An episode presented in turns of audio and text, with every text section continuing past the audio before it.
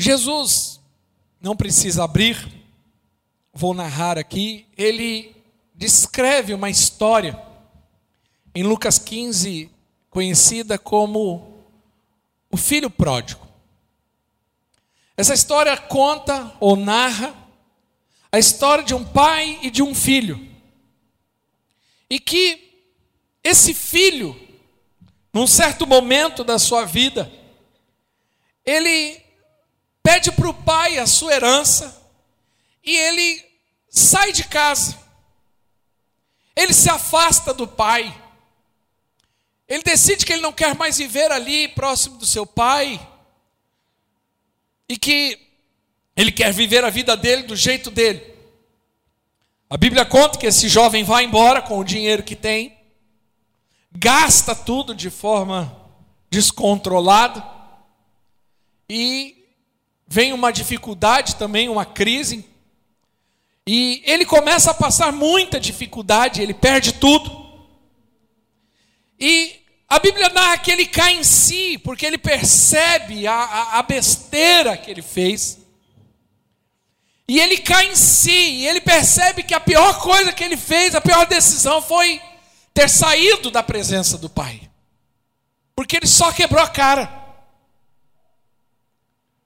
E aí ele deseja voltar para a casa do Pai. Mas agora ele está envergonhado. Está debaixo de acusação. Ele não sabe como que ele vai ser recebido pelo Pai. Mas mesmo assim ele decide, arrependido ali, coloca seu orgulho de lado e volta. Mas ele não sabia como seria é, recebido. Mas o que é interessante nessa história é que a Bíblia narra que no momento em que ele está chegando, o pai o vê de longe. E aquele filho, cabisbaixo, envergonhado, acusado, né, começa a chegar próximo ali da casa do pai, mas a atitude do pai é que chama atenção nessa história. Porque o pai, quando vê o filho de longe, a Bíblia diz que o pai sai correndo em direção ao filho. Isso não é normal, principalmente para a cultura da época. E o filho ali vindo, todo cabisbaixo, daqui a pouco encontra o pai, vem e pula praticamente no pescoço dele, beija, abraça traz para dentro de casa e restitui o filho, restitui tudo que o filho tinha dentro de casa. O que é lindo nessa história, e o que chama atenção nessa história, não é a atitude do filho, mas é a atitude do pai. É um pai que a, a, a, a tradição, a cultura da época, e Jesus chama atenção para isso, é porque não era normal uma pessoa de idosa, de idade, demonstrar publicamente algum sentimento. Isso não era, fazia parte da tradição, da cultura da época. Estranho um pai ter esse tipo de comportamento. Isso quebrou o status quo da sociedade ali naquele momento. Mas o mais interessante isso é a maneira como o pai faz. Porque tradicionalmente um idoso nunca teria um comportamento esperado como esse. Mas a Bíblia diz que ele corre, e para uma pessoa correr naquela época, lembrando o tipo de roupa que ele usava, ele tinha que levantar como se fosse aquela saia, aquelas roupas compridas. Então ele tinha que expor em alguma medida o seu corpo, que também não fazia parte da cultura da época. Para um judeu, principalmente um homem de idade, expor qualquer parte que seja a canela era muito desonroso, era muito vergonhoso. E aquele pai, imagine uma pessoa de idade levantando a roupa e saindo correndo, ali em direção ao filho, tendo essa atitude de pular no pescoço, beijar publicamente o seu filho. Mas o que Jesus está narrando, na verdade, nada mais é do que a história do homem e Deus. O filho nessa história somos nós, pecadores, que por causa do pecado nos afastamos de Deus, mas temos a oportunidade, por meio de Cristo, de nos arrepender e voltar para a casa do Pai. Mas essa também conta a história de um Deus amoroso, um Deus que nos ama, que vem ao nosso encontro, não é o filho que vai até o Pai Perceba que o filho se arrepende e deseja voltar para a casa do pai. Mas essa história narra a história de um Deus amoroso ao ponto de ir ao encontro do filho, de correr ao encontro do filho, de ir em direção ao filho e restituir e resgatar aquele filho perdido. Isso conta a história de amor entre Deus e o homem. Isso conta a história da salvação do homem. E é sobre isso que nós estamos hoje celebrando. E é por isso que nós estamos aqui celebrando a Páscoa neste dia. Porque a Páscoa é a maior história de amor entre Deus e o homem. Sabe? A Páscoa representa justamente isso. O pai que veio ao encontro do filho e encontrou esse filho perdido, e eu e você somos esse filho perdido. E que a Bíblia diz que ele nos envolveu com laços de amor e nos atraiu para ele. Não fui eu que fui até Jesus, mas foi Jesus que veio atrás de mim. Como ele mesmo descreve em João 15: Não fostes vós que me escolheste, mas eu vos escolhi. Você é escolhido por Deus. Quem crê, diga amém. Sabe? E o que eu quero narrar hoje é justamente esse caminho que o pai fez em direção ao filho. E esse caminho chama-se o caminho da cruz. O caminho da crucificação. Todos nós conhecemos a história de Jesus. A Bíblia narra que Jesus, nos seus últimos momentos, estava no Getsemane. E que lá no Getsemane ele orou, ele suou lágrimas de sangue, lágrimas de sangue, suor, né? suou sangue. Mas logo depois do Getsemane, a Bíblia conta que chega Judas, junto com os soldados romanos, o beija no rosto para identificar quem é Jesus, e Jesus é preso. Inicialmente, Jesus é levado ao Sinédrio. O Sinédrio era o grupo de religiosos da época, né? a, a diretoria da, da religião da época. E o sinédrio, por meio dos seus religiosos, queria acabar com Jesus. Eles estavam incomodados com Jesus. E eles queriam acabar com a vida de Jesus. E ali eles o acusam injustamente. Só que eles não podiam fazer nada, porque porque mesmo que eles fossem autoridade religiosa da época, existia uma autoridade acima deles, que era a autoridade romana. Né? A Israel estava sob o domínio do Império Romano. E agora eles tinham que recorrer, se eles quisessem que essa justiça injusta fosse feita, eles tinham que recorrer ao caminho legal correto, que era recorrer à autoridade política da época, que era Caifás. E agora eles levam Jesus até Caifás. E ali ele é condenado injustamente. Condenado à crucificação. Mas a crucificação em si não era apenas ir lá e pregar o condenado na cruz, mas havia um processo que começava em um ponto, onde ele era agredido, chicoteado, envergonhado pegava uma cruz, carregava por mais ou menos um quilômetro e chegava até o lugar da sua morte, que era o Gólgota. E ali no Gólgota, ele era literalmente crucificado e morto.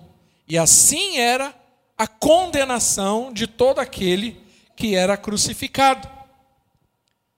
E esse caminho que Jesus fez da casa de Caifás, perdão, de Pôncio, Pilatos, perdão, que era autoridade, até a cruz, é o caminho que Deus fez de encontro a você. Quem crê, diga amém. E eu queria narrar essa história hoje, para que pudéssemos entender o tamanho do amor de Deus e da grandiosidade do que foi a obra da cruz. Hoje, para nós, não é apenas um feriado, que para muitos é religioso, que é somente para comer, ou que hoje, para muitos, é, se resume apenas em chocolate. Não. Para nós, deve ser o momento mais importante do nosso ano, onde nós devemos entender claramente o que Jesus fez para nós. E a primeira coisa, o primeiro passo que Jesus deu em direção a você foi o passo do julgamento e da condenação injusta. A Bíblia narra, abre comigo em Mateus 27.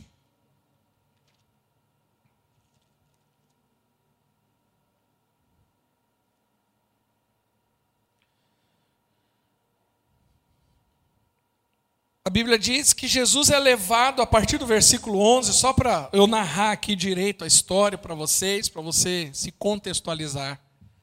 A partir do, do versículo 11, Jesus é colocado diante de Pôncio Pilatos, que era o governador e autoridade da época romana.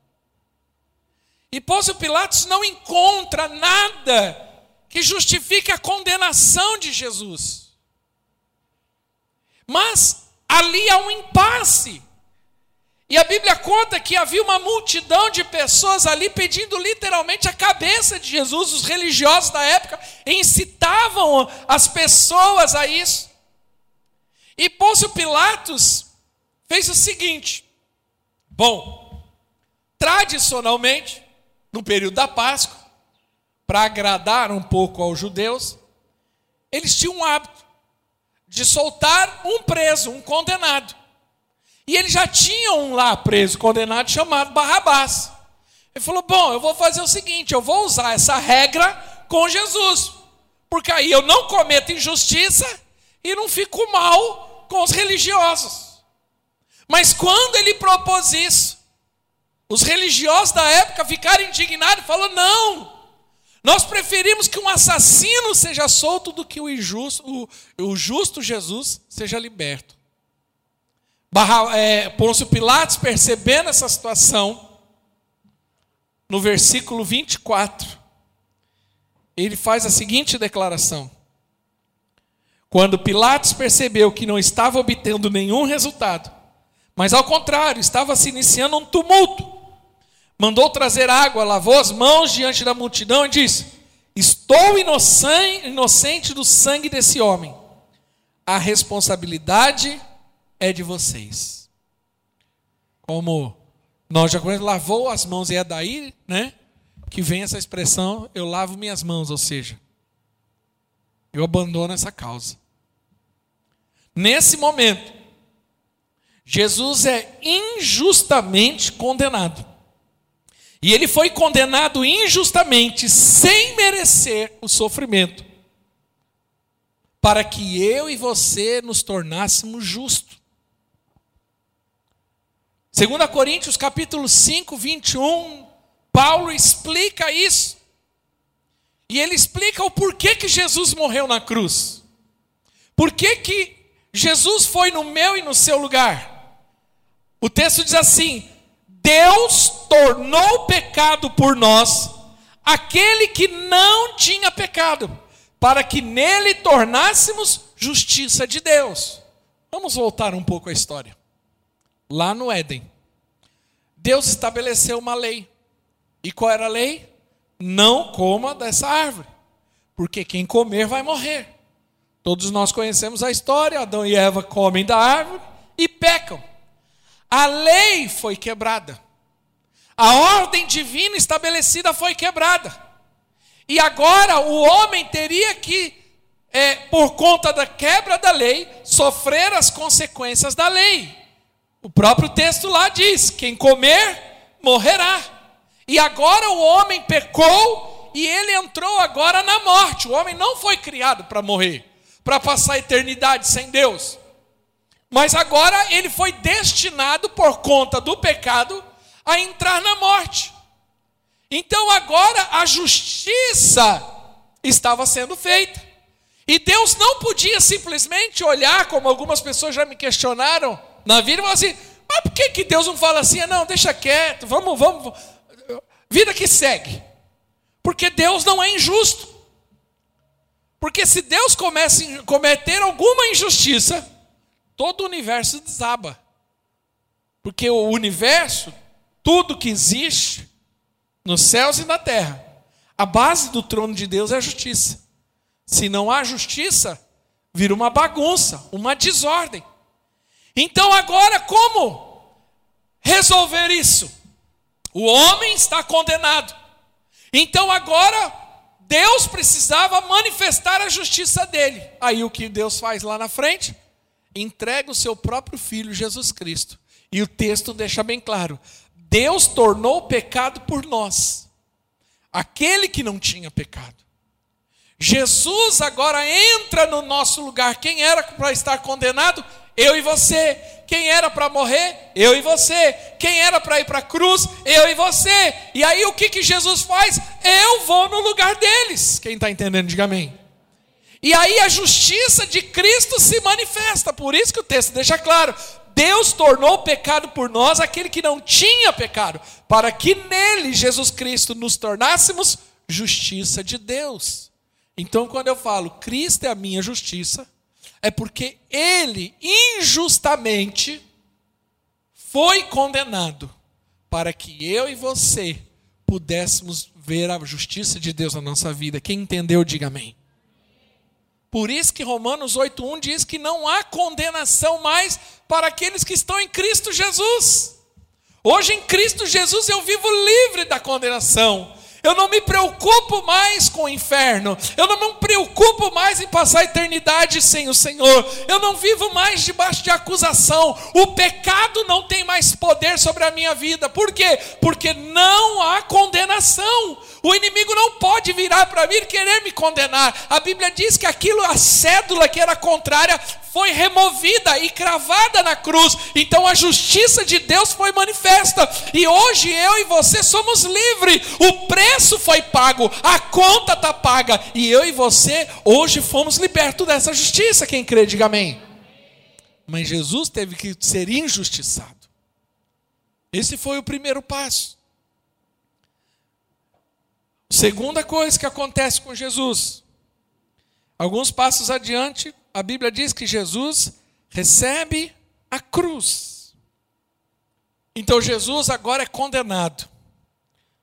Inicialmente ele sofre a vergonha, ele apanha, toma bufetada, cuspida, chicotada, varada, colocam ali uma coroa de espinho para satirizá-lo, para envergonhá-lo e colocam sobre ele uma cruz, que na verdade não era bem uma cruz, mas era uma madeira comprida, que é só a parte de cima, chamada como patíbulo. Normalmente esse pedaço de madeira, ele pesava de 25 a 55 quilos, conforme o condenado. Porque a cruz era feita sobre medida. Então, quando a pessoa era condenada, o, aqueles que o condenavam já fazia mais ou menos a cruz sobre medida. Conforme o tamanho e a estrutura da pessoa, a cruz era feita sob medida, mas lembramos agora que essa cruz não foi para Jesus. Era para Barrabás. Mas Barrabás foi solto. E Jesus recebeu agora a cruz que era de Barrabás. E agora ele vem carregando isso. Porque justamente isso.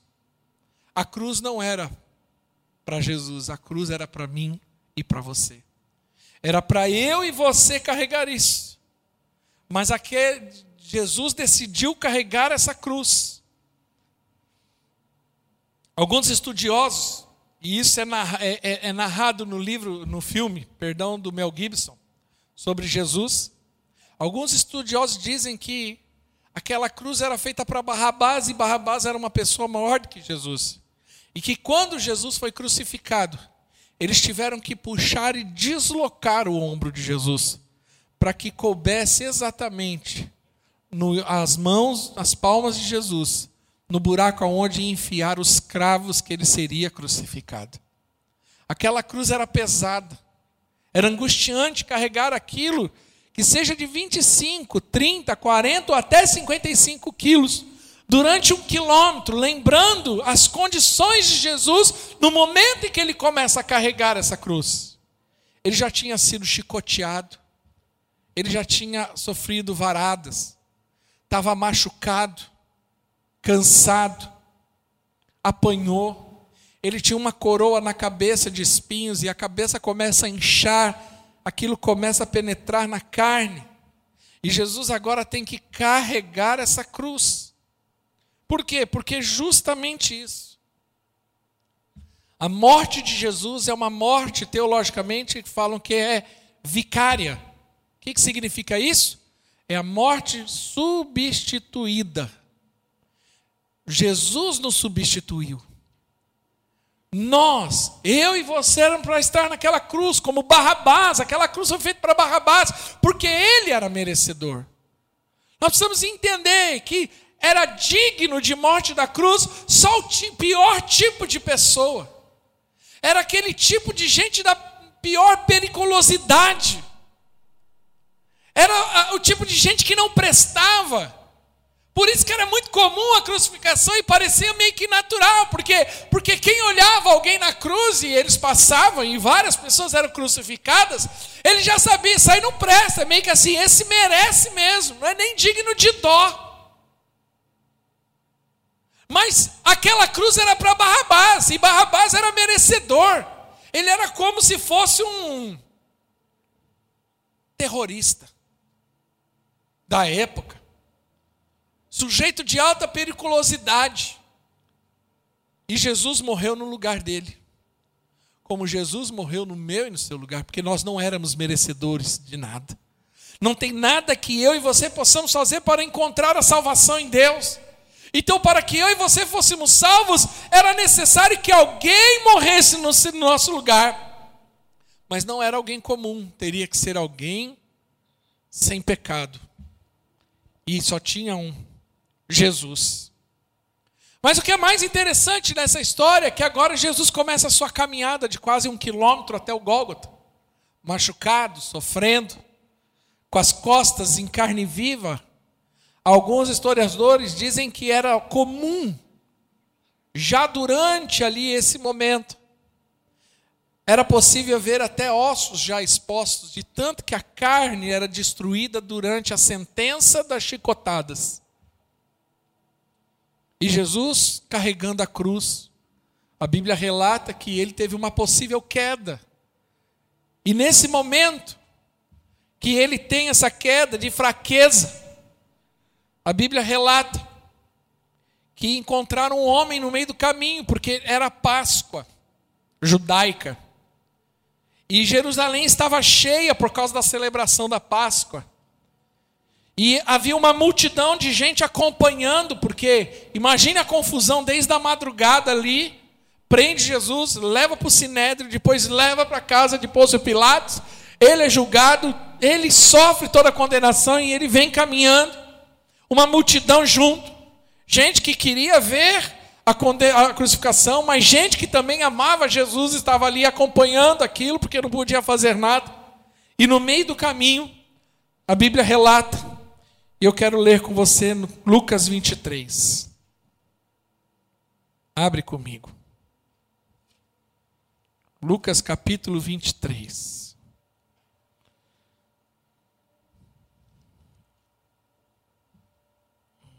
Versículo 26.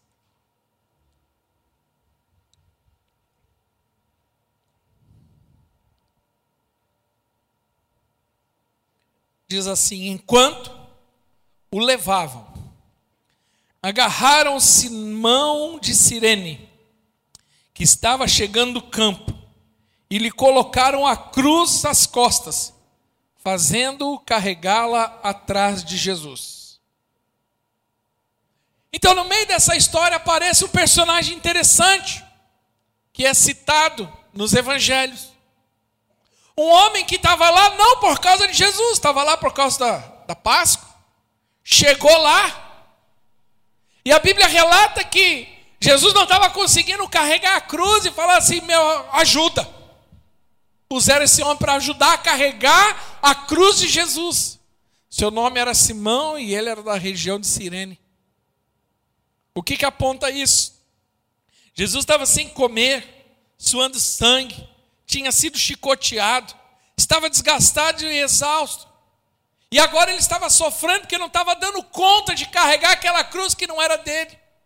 E aí, nesse momento, entra esse Simão e carrega a cruz junto com Jesus. Isso aponta para mim para você, nós somos esse Simão. Precisamos entender que no meio dessa jornada nós precisamos aceitar a nossa cruz também. O próprio Jesus diz que quem quiser segui-lo, que tome a sua cruz, negue-se a si mesmo, porque quem não conseguir carregar a sua cruz não pode ser seu discípulo. A cruz fala justamente disso. Seguir Jesus é abrir mão da nossa própria vontade. Seguir Jesus é entender que é uma vida de sacrifício também. E que eu não posso e não consigo me tornar um discípulo fiel de Jesus se eu não entender eu também tenho uma cruz para carregar. E essa cruz fala de sacrifício também. Da mesma forma que Jesus se sacrificou por mim, vai ser exigido de mim uma medida de sacrifício nessa história. Quem está entendendo, diga amém. Tem muita, hoje, muita gente hoje que quer Jesus, mas não quer carregar sua cruz. Não quer abrir mão do pecado. Não quer abrir mão de uma vida pecaminosa. Não quer se arrepender dos seus pecados. Não quer abrir mão de nada. Quer Jesus, mas não quer a cruz que Jesus oferece. Jesus diz: quem não pode carregar a cruz, não pode ser o meu discípulo. Nós precisamos entender isso. Aquele filho que eu contei a história do início, ele teve que tomar uma decisão: abandonar a vida que ele estava vivendo para poder voltar a viver a vida com o Pai. Enquanto ele estava vivendo aquela vida que ele decidiu viver longe do Pai, só trouxe sofrimento. Tem hora que a gente precisa entender e nos arrepender, abandonar uma vida de pecado, abandonar uma vida sem Deus, para voltar para os caminhos do Senhor e entender que sem Jesus não dá. O próprio Jesus fala isso em João 15: sem mim nada podeis fazer. Mas o que é mais interessante nessa história, nessa caminhada, no meio dessa história, Jesus encontra, tem as mulheres que encontram com Jesus. O próprio texto do capítulo 23, do versículo 27, diz assim: Um grande número de pessoas o seguiam, inclusive mulheres, que se lamentavam e choravam por ele. Jesus voltou e disse-lhes: Filhas de Jerusalém, não chorem por mim, chorem por vocês mesmas e por seus filhos, pois chegará a hora em que vocês dirão: Felizes as estéreis, os ventres que nunca geraram, os seios que nunca amamentaram. Então dirão as montanhas: Cairam, caiam sobre nós, e as colinas cubram-nos. Pois se fazem isto com a árvore verde, o que acontecerá quando ela estiver seca? Duas coisas interessantes nesse texto. Primeiro, uma grande lição que Jesus nos dá. Jesus está passando pelo seu ápice do seu sofrimento pessoal. Mas no meio do seu sofrimento, ele percebe o sofrimento dos outros. Porque no meio dessa história tem as mulheres, inclusive a mãe de Jesus, que vem batendo no peito desesperada, chorando de ver o sofrimento, chorando de ver a angústia que Jesus está passando, a injustiça que ela está passando. Aquelas mulheres vinham chorando e se lamentando, e Jesus, ali na sua dor, no ápice do seu sofrimento, ele não é egoísta, ele olha para o lado e ele percebe o sofrimento daquelas mulheres e traz uma palavra para elas. Isso mostra claramente que nós nunca podemos ser egoístas. Muitas vezes justificamos a nossa falta de empatia, de, de misericórdia, de compaixão, porque achamos que já temos problema demais. Mas Jesus nos dá uma lição que, mesmo no meio do seu sofrimento, ele percebeu a necessidade das pessoas ao seu lado. Quantos de nós às vezes estamos tão absorvidos com os nossos problemas e não estamos percebendo a necessidade de pessoas que choram ao nosso lado. Quantos pais não têm percebido a lágrima dos filhos? Quantos maridos não têm percebido a lágrima das esposas? Ou esposas que não percebem a lágrima do marido? Ou daquelas pessoas próximas de você? Essa é a primeira lição que Jesus nos ensina. Mas algo interessante é que Jesus, mesmo em meio a isso, Jesus traz uma confirmação, ou ele repete uma profecia que ele dá e descreve lá em Mateus 24. Quando perguntam para ele quando e quanto tempo demoraria para as coisas que ele estava profetizando. E ele estava falando sobre a queda de Jerusalém. Lembrando que isso aí é mais ou menos o ano cronologicamente o ano 33 depois de Cristo. E Jesus está ali profetizando pela segunda vez o que iria acontecer com Jerusalém 37 anos à frente. Porque no ano 70 depois de Cristo, o general Tito romano, ele faz um cerco a Jerusalém. E ele destrói Jerusalém. Ele acaba com Jerusalém. Ele destrói o templo, ele destrói os muros, ele destrói a cidade. Alguns historiadores dizem que o banho de sangue foi tão grande que os cavalos romanos patinavam nas, nas ruas de pedra, de tanto sangue que havia nas ruas. Homens, mulheres, crianças não eram poupadas, por isso que Jesus fala. Volta lá no texto, agora você vai entender por que, que ele profetiza isso.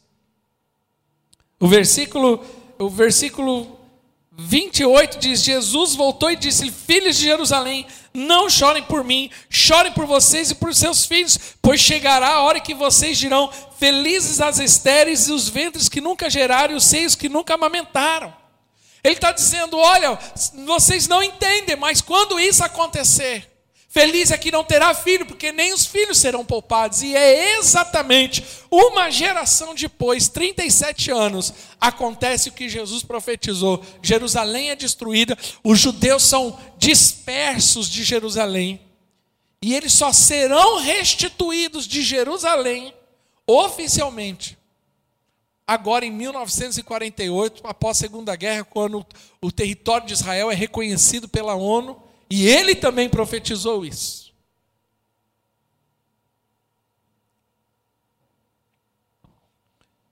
Sabe uma coisa que nós temos que tomar cuidado nessa história? Foi o que os judeus falaram quando eles desejaram a condenação de Jesus. Mateus 27 e 25. Quando os judeus precisavam, estavam tomados de ódio estavam tomados por um sentimento maligno, eles acabaram declarando algo que trouxe um sofrimento para eles lá na frente. Mateus 27, 25, quando Pilatos falou: Olha, mas não há injustiça. Olha o que, que os homens da época falaram. Todo o povo respondeu: Que o sangue dele caia sobre nós e sobre nossos filhos. Uma coisa que eu aprendo com esse texto é como nós devemos tomar cuidado ao abrir a nossa boca. E infelizmente tem muita gente que não entende isso. Aqueles homens acabaram é, fazendo uma declaração, uma sentença sobre si mesmo, e, e toda uma geração sofreu por conta da declaração desses homens. O que eu aprendo com esse texto é que quanto mais nervosos, estressados nós estamos, menos palavras devem ser ditas, porque essas palavras podem nos condenar. Esses homens condenaram uma geração inteira de inocentes, porque eles estavam tomados de um ódio mortal. Esse é o perigo de um coração errado. Quem está entendendo, diga amém. Só que nós precisamos tomar muito cuidado, porque eles rejeitaram o Messias, eles rejeitaram a graça. Desde o início do livro de Gênesis, quando o homem caiu, Deus já declarou que haveria o Messias, o Salvador. Quando o, as leis por meio de Moisés foram introduzidas, Moisés declarou que haveria o Messias, o Salvador.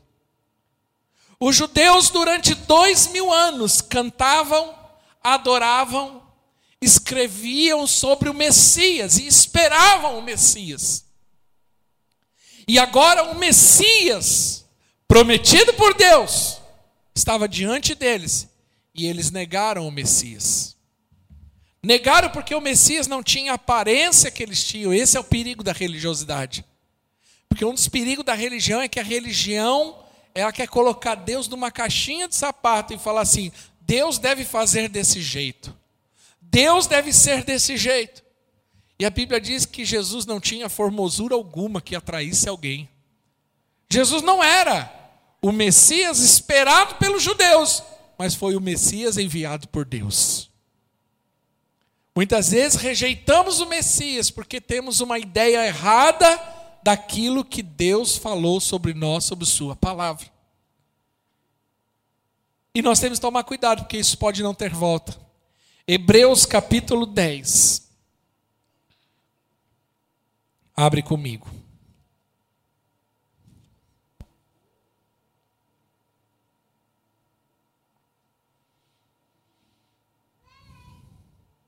Glória a Deus.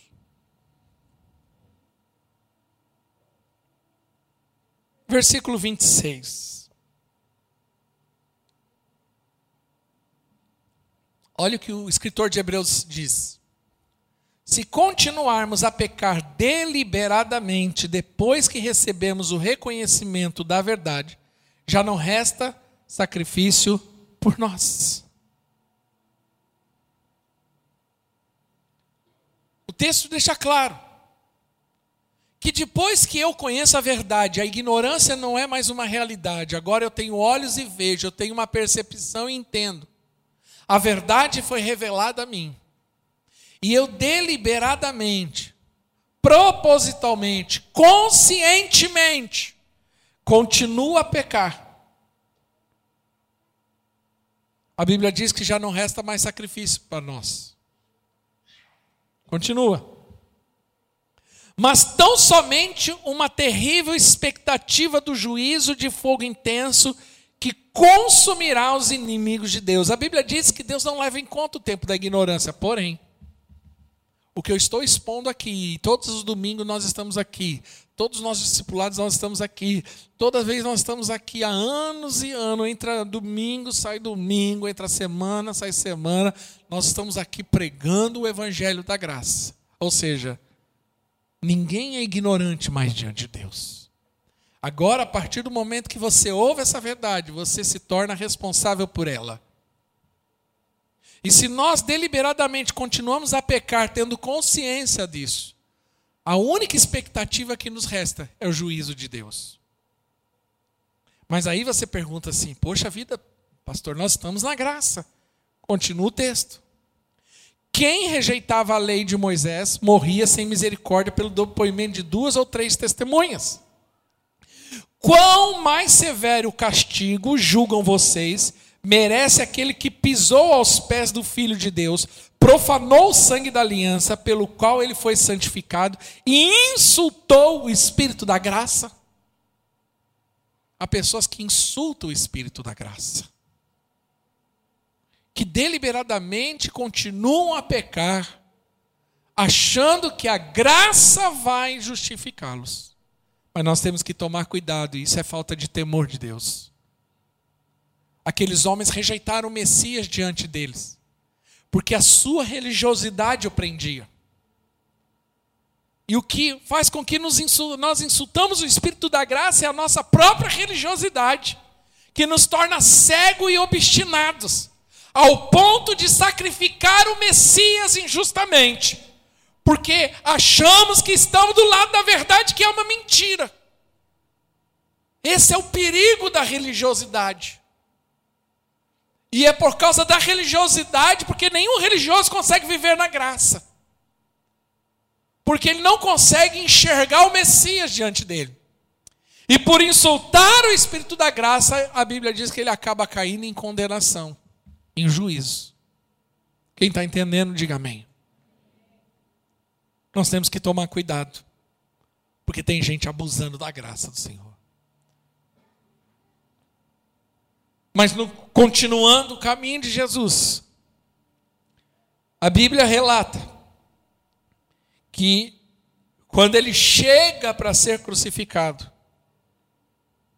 eles tiram as vestes deles e, e, e, a Bíblia diz que eles sorteiam, porque era um hábito, era uma tradição, que os soldados que levavam o condenado, eles tinham o direito de pegar o que o condenado tinha, e eles faziam um jogo, inclusive se você vai a Israel, quem vai para Israel, diga, diga amém. Amém. Eu quero ir também. Isso mostra lá, tem no chão desenhado, como se fosse um jogo de tabuleiro. E eles faziam ali um jogo para sortear os bens daquele condenado, inclusive a sua esposa, se ele fosse casado. E sortearam as vestes de Jesus. E ele foi crucificado nu. Nós muitas vezes temos a imagem por conta da cultura religiosa que nós vemos aquele homem lá apenas com um paninho, mas não foi essa a realidade. Quando Jesus foi para a cruz, ele foi nu. Para nós brasileiros, que infelizmente ainda vive uma cultura da sensualidade, que acha que mostrar partes do corpo não há problema, nós não conseguimos entender o tamanho dessa vergonha. Para nós brasileiros que achamos que o, o, a sensualidade é algo bonito, mas não é. Mostrar parte do corpo não é algo que deve ser glorificado, pelo contrário, nós devemos nos guardar, entender que há partes que elas só devem ser mostradas para as pessoas certas no momento certo, que isso diz respeito ao casamento. Mas para um judeu, a nudez é uma grande vergonha. Nós vemos lá narrado lá com Noé, quando o filho de Noé expõe a nudez de Noé e ele entra debaixo de uma maldição que condena uma geração dele por conta de expor a nudez do pai. Porque para o judeu, para o oriental, expor a nudez é algo muito vergonhoso, não só para quem estava sendo exposto, mas para todos a família. Então Jesus ele foi crucificado nu. Mas deixa eu te falar uma coisa. Além da dor e da vergonha da exposição, a nudez de Jesus, na verdade, estava apontando para a condição pecaminosa do homem. Quando o homem, vamos voltar lá no Éden, porque Jesus, tudo que ele fez ali, foi para restituir o que foi perdido no Éden. Então você quer entender a crucificação? Olha para o Éden. Quando o homem pecou, a Bíblia diz que agora abriu os olhos dele e ele percebeu que ele estava nu. E qual foi a primeira coisa que o homem fez quando percebeu que estava nu? Fugiu de Deus. Porque o pecado faz isso com o homem. Faz com que o homem se afaste do Senhor. E o homem ali agora, para tentar esconder a sua nudez, o que, que, o texto diz? Que ele pega ali folhas de figueira e ele confecciona ali um, algum tipo de roupa que cubra a sua nudez. Mas nada que o homem pode fazer pode resolver o seu problema de pecado perante Deus. Né? A figueira ali representa a justiça própria. O que, que é isso? A tentativa do homem de resolver o seu problema com as suas próprias mãos. Não é o homem que resolve a sua salvação. A salvação do, do homem só teve uma solução: Jesus Cristo, e o homem não tem parte nisso. Por isso que quando Deus vem e ministra ali Adão e Eva, a Bíblia diz que Deus sacrificou um animal e vestiu o homem ali com a roupa do sacrifício de um animal, porque ali já estava apontando justamente para Jesus. Que a nudez e a vergonha por causa do pecado só seria coberta pelo sangue de Jesus, e somente se revestindo agora de Cristo, que é o Cordeiro que foi morto pelos nossos pecados. Sim, agora eu não tinha mais condenação diante de Deus. Quem está entendendo, diga amém. Por isso que Gálatas capítulo 3, versículo 27, Paulo narra exatamente isso. Ele diz isso, Gálatas 3, 27. Pois os que em Cristo foram batizados, de Cristo se revestiram. Agora, para você entrar diante do Senhor, você precisa estar com a roupa certa. A roupa na Bíblia diz muito ao seu respeito. E a Bíblia diz de roupas espirituais. Então é muito comum você ouvir que você vai ser revestido. No livro de Apocalipse diz que aqueles que estavam no céu tinham uma roupa de linho, porque o linho fala da justiça de Deus, aponta para aquilo que Deus fez e não o que o homem pode fazer.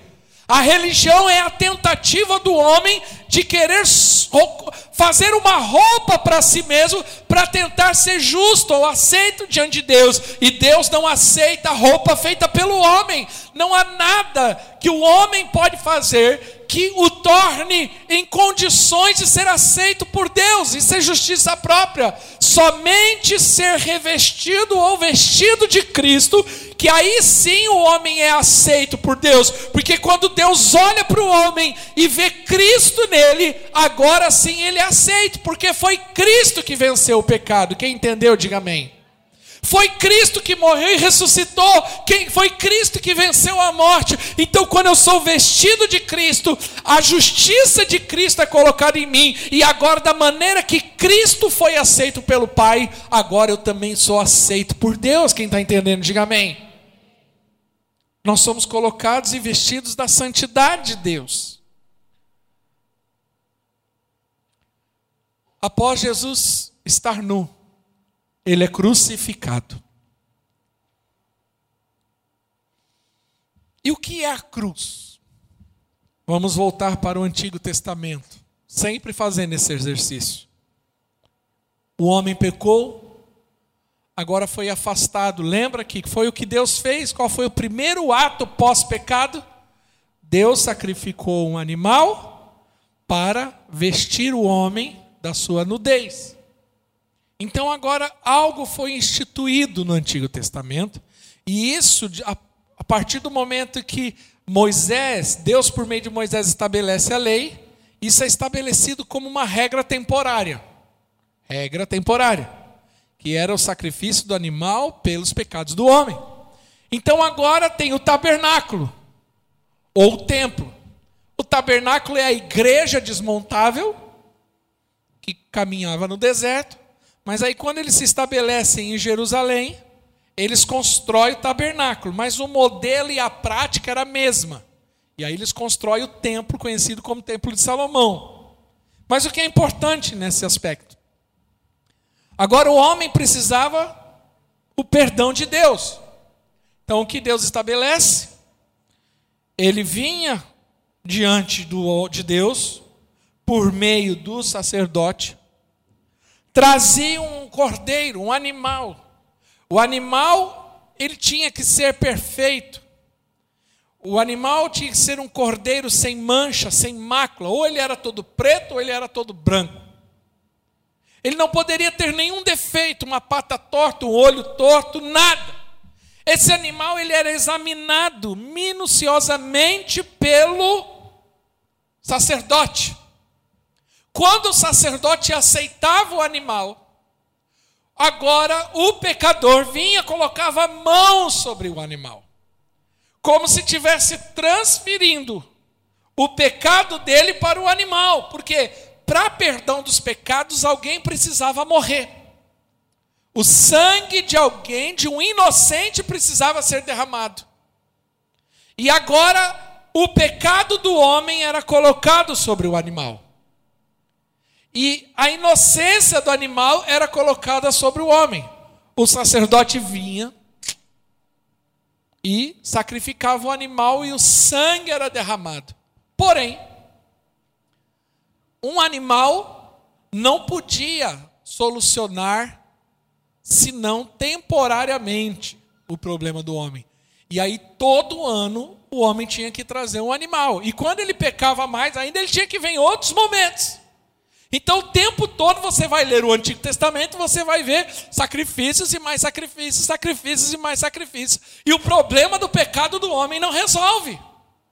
Porque o problema do pecado do homem está na sua natureza. E agora não era mais somente a transferência da inocência de um animal, mas era a mudança de uma natureza. Por isso que quando Jesus chega para ser batizado, João Batista, o profeta, olha e fala assim: Eis o Cordeiro que tira o pecado do mundo. Jesus é o Cordeiro que chega para ser sacrificado.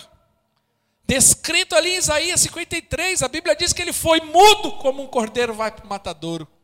Ele levou sobre si nossa enfermidade, nossas dores, e assim por diante, narra o sacrifício de Jesus, a morte de Jesus, porque Jesus é o cordeiro que foi sacrificado no nosso lugar. Quem crê, diga amém. Só que diferente do Antigo Testamento, que era temporário, agora não, só precisava de um sacrifício. Ele é o nosso cordeiro pascal. Hebreus 10, abre comigo. Já está aberto, né?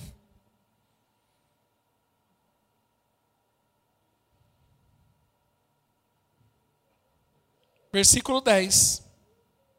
Hebreus 10, 10.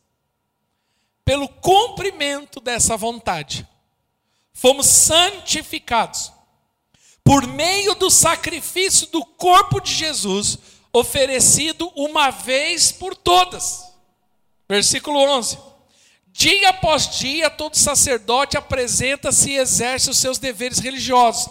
Repetidamente oferece os mesmos sacrifícios que nunca podem remover os pecados. Então, o sacrifício dos animais não poderia resolver o problema do homem. Mas agora Cristo vem. No versículo 12 ele continua: Mas quando esse sacerdote acabou de oferecer para sempre um único sacrifício pelos pecados, assentou-se à direita do Pai.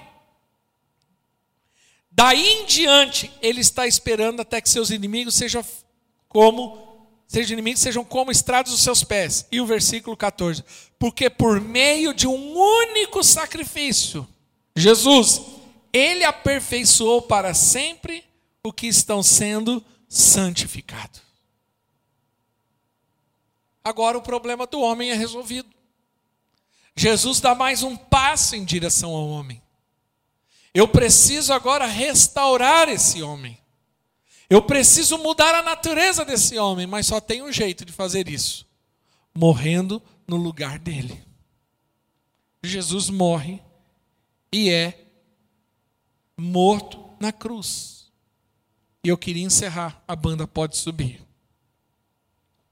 Jesus morreu e foi sepultado, colocado na sua sepultura e na frente da sepultura colocou-se uma grande pedra.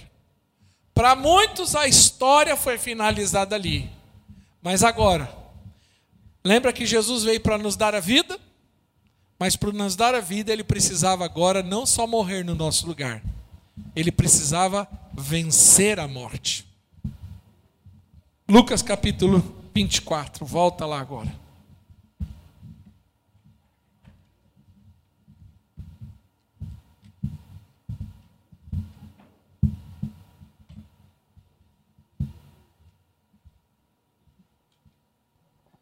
Versículo 24.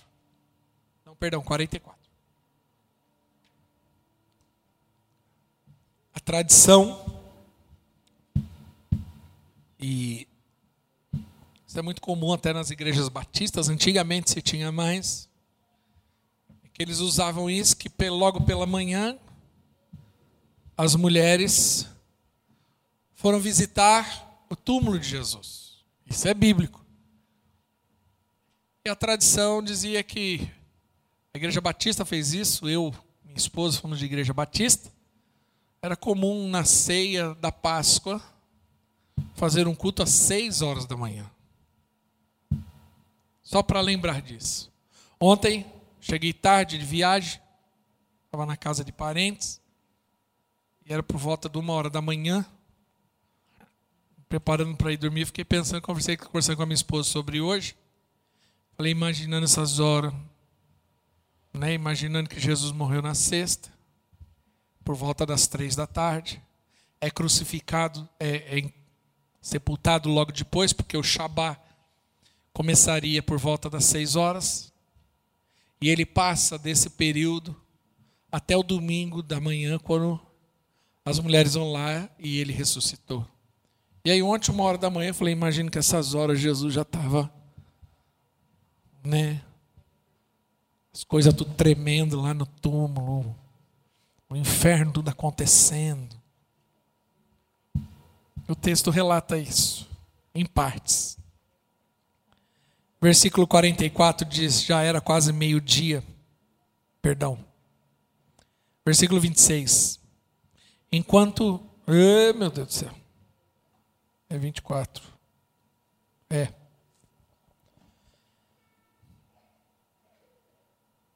Versículo 1. Perdão, 24, 1. 24, 1 de Lucas. Até eu me emocionei aqui com a ressurreição de Jesus. Eu acordei hoje, já era 5 e meia da manhã, fiquei pensando, meditando nisso. No primeiro dia da semana, de manhã bem cedo, as mulheres levaram, levaram pode tocar, Du. No primeiro dia da semana, de manhã bem cedo, as mulheres levaram ao sepulcro as especiarias aromáticas que haviam preparado. Encontraram removida a pedra do sepulcro, mas quando entraram, não encontraram o corpo de Jesus. Ficaram perplexas, sem saber o que fazer. De repente, dois homens com roupas que brilhavam como luz do sol colocaram-se ao lado delas Amedrontadas, as mulheres baixaram o rosto para o chão e os homens lhe disseram: Por que vocês estão procurando entre os mortos aquele que vive? Aleluia. E para mim, o versículo 6 é maravilhoso. Ele não está aqui. Ele ressuscitou. Aleluia. Sabe?